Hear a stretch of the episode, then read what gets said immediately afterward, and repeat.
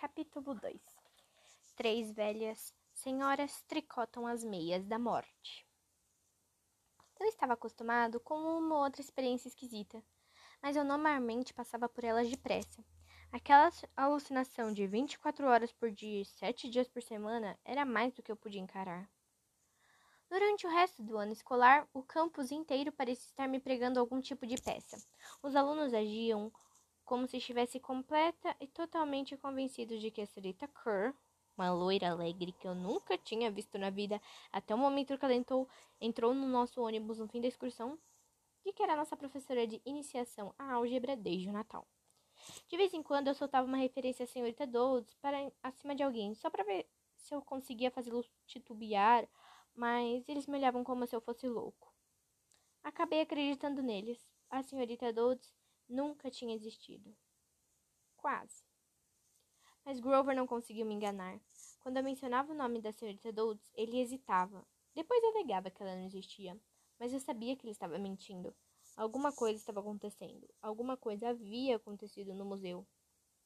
Eu não tinha muito tempo para pensar no assunto durante o dia, mas à noite, a visão da senhorita Dodds com as garras e asas de couro me faziam acordar suando frio. O tempo maluco continuou, o que não ajudava no meu humor. Certa noite, uma tempestade de raios arrebentou a janela do meu dormitório. Alguns dias depois, o maior tornado jamais visto no Vale de Hudson tocou o chão apenas a 30 quilômetros da Academia Yancey. Um dos eventos correntes que aprendemos na aula de estudos sociais era o número inusitado de pequenos aviões que caíram em súbitos a vandais, em vendavais no Atlântico naquele ano. Comecei a me sentir mal-humorado e irritado na maior parte do tempo. Minhas notas caíram de D para F.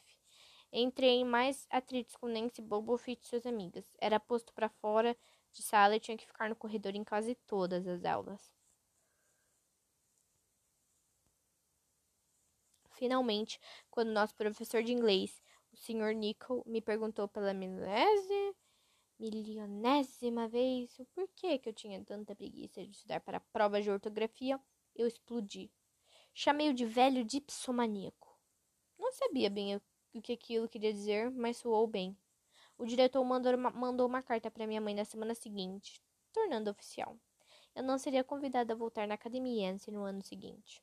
Ótimo, disse a mim mesmo. Simplesmente ótimo.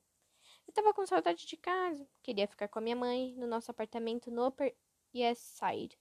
Mesmo se tivesse que frequentar uma escola pública e aturar meu padrasto, padrasto detestável e seus jogos de poker estúpidos.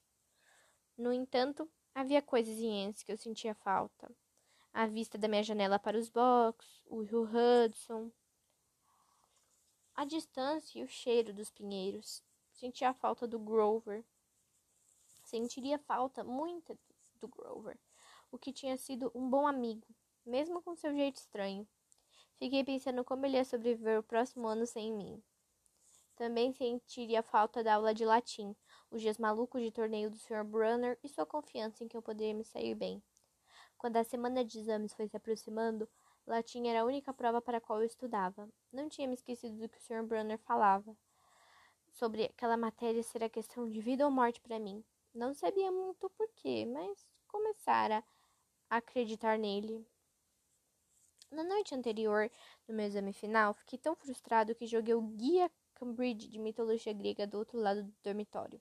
As palavras tinham começado a flutuar para fora da página, dando voltas em minha cabeça. As letras faziam manobras radicais como se estivessem andando de skate. Não havia jeito de eu me lembrar a diferença entre Chiron e Caronte, Polidectes e Polideuces. E conjurar aqueles verbos latinos? Nem pensar. Fiquei indo de um lado para o outro, com a sensação de que havia formigas andando dentro da minha camisa. Lembrei da expressão séria do Sr. Brunner e seus olhos de mil anos. De você, aceitaria apenas o melhor, Percy Jackson. Respirei fundo, peguei o livro de mitologia. Eu nunca havia pedido ajuda a um professor antes. Se falasse com o Sr. Brunner, quem sabe ele me daria algumas dicas. Poderia pelo menos dizer desculpa pelo grande F que iria tirar na prova. Eu não queria sair da academiense deixando pensar que eu não tinha me esforçado. Desci as escadas do gabinete dos professores. A maioria das salas estavam vazia e escura. Mas a porta do Sr. Brunner estava entreaberta, com a luz que vinha de sua janela e estendia ao longo do piso do corredor. Eu estava a três passos da maçaneta da porta quando ouvi uma vo voz dentro da sala. O Sr. Banner tinha feito uma pergunta, uma voz que, sem sombra de dúvida, era de Grover, e disse: Preocupado com o senhor, com o Percy, senhor? Eu gelei. Normalmente não sou bilhoteiro, desafiou alguém a não tentar ouvir quando seu melhor amigo está falando sobre você com um adulto. Cheguei um pouquinho mais perto. Sozinho neste verão, Grover estava dizendo. Quer dizer, uma benevolente na escola? Agora que sabemos com certeza, e eles também sabem. Só vamos piorar as coisas se o apressarmos, disse o Sr. Brunner. Precisamos que o menino amadureça mais. Mas ele não pode. Mas ele não. Mas ele pode não ter mais tempo. O prazo final do solstício de verão terá se resolvido sem ele, Grover. Deixe desfrutar da ignorância enquanto ainda pode. Senhor, ele a viu imaginação dele, insistiu o Sr. Brunner. A névoa sobre os alunos e equipe será suficiente para convencê-lo disso. Senhor, eu. Eu não posso fracassar nas minhas tarefas de novo. A voz de Grover estava embargada de emoção. Sabe o que isso significaria? Você não fracassou, Grover, disse o Sr. Brunner gentilmente. Eu deveria tê-lo visto como, é, como ele, ela era. Agora vamos apenas nos preocupar em manter vivo Percy até o próximo outono. O livro de mitologia caiu da minha mão e bateu no chão como um ruído surdo. O Sr. Brunner silenciou. Com o coração disparado, peguei o livro e voltei para o corredor.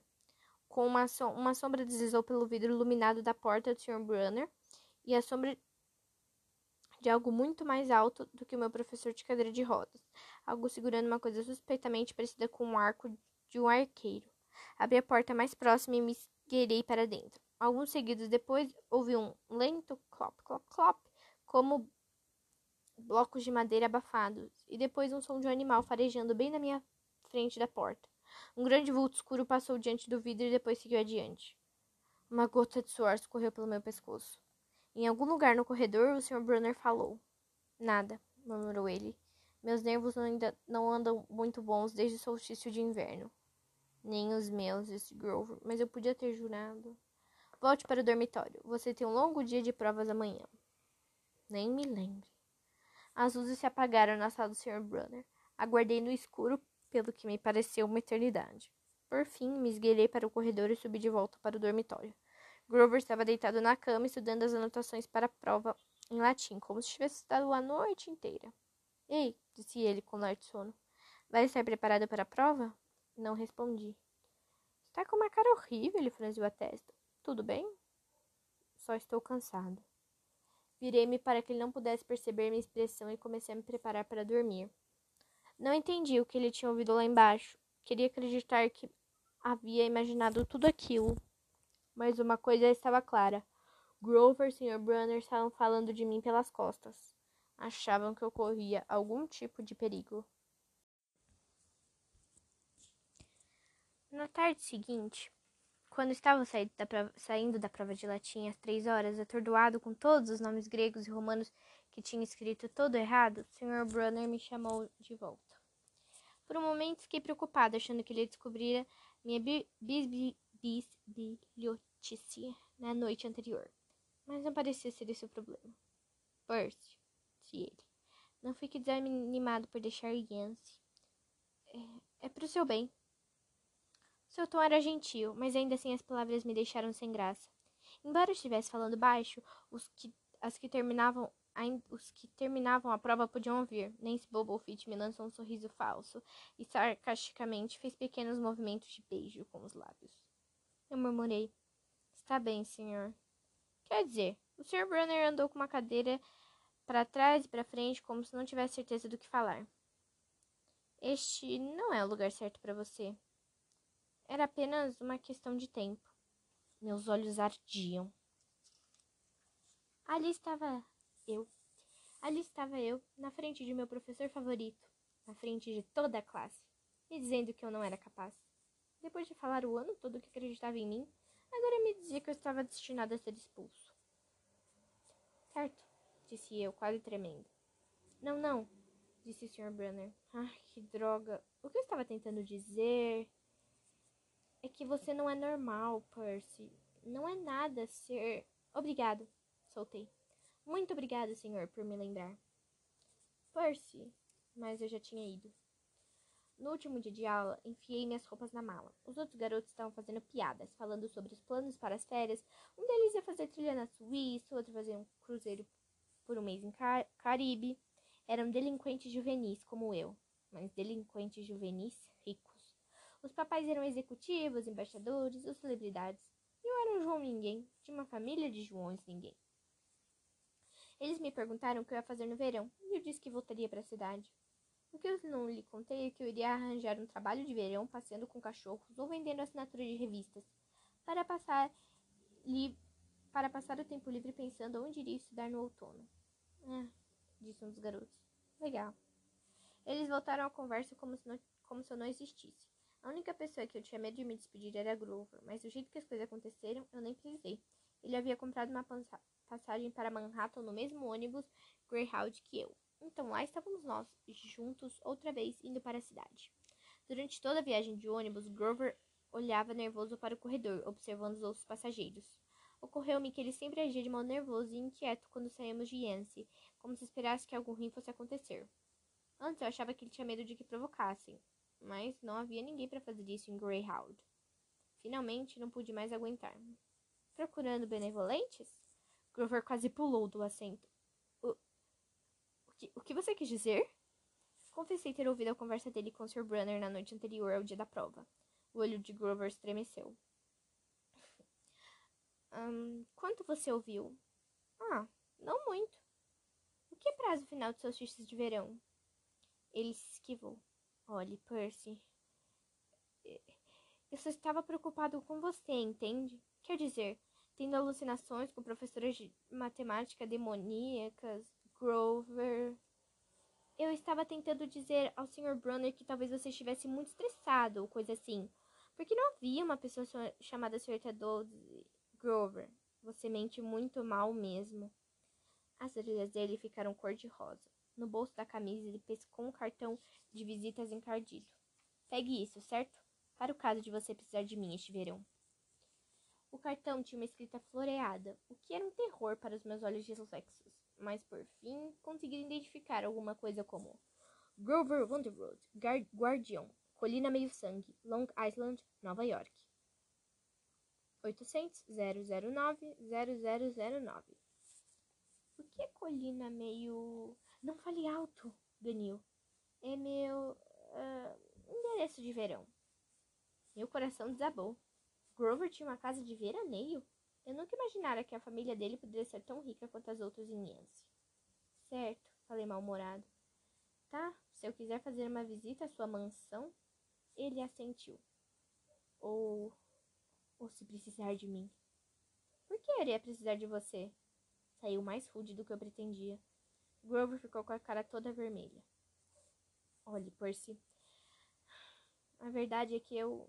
Eu tenho, de certo modo, proteger você. Eu olhei fixamente para ele. Durante o ano inteiro eu me meti em brigas para manter os valentões longe dele. Perdi o sono tremendo de que sem mim ele fosse apanhar no ano que vem. Ele estava Grover, agindo como se ele fosse me defender. Grover, disse eu, do que exatamente você está me protegendo? Houve um tremendo barulho de algo sendo triturado embaixo de nossos pés. Uma fumaça preta saiu do painel e o ônibus inteiro foi tomado por um cheiro de ovo podre. O motorista praguejou e levou o Greyhound com dificuldade até o acostamento. Depois de alguns minutos fazendo sons metálicos no compartimento do motor, o motorista anunciou que teríamos que descer. Grover e eu saímos em fila como todos os outros. Estávamos em um trecho de estrada rural, em um lugar que a gente nem notaria se não tivesse estado lá. Do nosso lado da estrada não havia ninguém além de bordos e lixo jogado pelos carros que passavam. Do outro lado, depois de atravessar uma pista de asfalto que refletia uma claridade trêmula com o calor da tarde, havia uma banca de frutas como as de antigamente. As coisas à venda pareciam realmente boas. Caixas transbordando de cerejas e maçãs vermelhas como sangue, nozes e damascos, jarros de cidra dentro de uma tina com pés e formas de patas, cheia de gelo. Não havia fregueses, só três velhas senhoras sentadas em uma cadeira de balanço à sombra de um, de um tricotando o maior par de meias que eu já tinha visto. Quer dizer, Aquelas meias eram do tamanho de suéteres, mas obviamente eram meias. A senhora da direita tricotava uma delas, a da esquerda tricotava outra, e a do meio segurava uma enorme cesta de lã azul brilhante. As três mulheres pareciam muito velhas, com o rosto pálido, enrugado, fruto como fruta seca. Cabelo prateado preso atrás com um lenço branco, braços ossudos espetados para fora de vestidos de algodão pálido. A coisa mais esquisita é que elas pareciam olhar fixamente para mim. Encarei Grover para comentar o que, que meu rosto tinha ficado branco e o nariz tremia. Grover. Ei, cara. Diga apenas que elas não estão olhando para você. Estão, não é? Estão. Esquisito, não? Você acha que aquelas meias serviriam em mim? Não tem graça, Percy. Não tem graça nenhuma. A velha do meio pegou uma tesoura imensa, dourada e prateada de lâminas longas como uma tosquiadeira. Ouvi Grover tomar fôlego. Vamos entrar no ônibus. Ele me disse. Venha. O quê? Lá dentro tá fazendo uns 500 graus. Venha! Ele forçou a porta e subiu. Mas eu fiquei embaixo. Do outro lado da estrada, as velhas ainda olhavam para mim. A do meio cortou um fio de lã. Eu posso jurar que eu vi aquele ruído cruzar as quatro pistas de trânsito. As duas amigas dela enrolaram as meias azuis e fizeram imaginar que aquilo seria o pé grande ou do Godzilla. Na traseira do ônibus, o motorista arrancou um grande pedaço de metal fumegante do compartimento do motor. O motor do ônibus estremeceu e o motor voltou à vida, roncando. Os passageiros aplaudiram. Tudo em ordem, gritou o motorista. Ele bateu no ônibus com o chapéu. Todo mundo para dentro. Quando já estávamos a caminho, comecei a me sentir febril, como se tivesse pego gripe. Grover não parecia muito melhor. Estava tremendo e batendo os dentes. Grover? Sim. O que me diz? Ele enxugou a testa com a manga da camisa. Percy, o que você viu lá atrás, na banca de frutas? Você quer dizer aquelas velhas?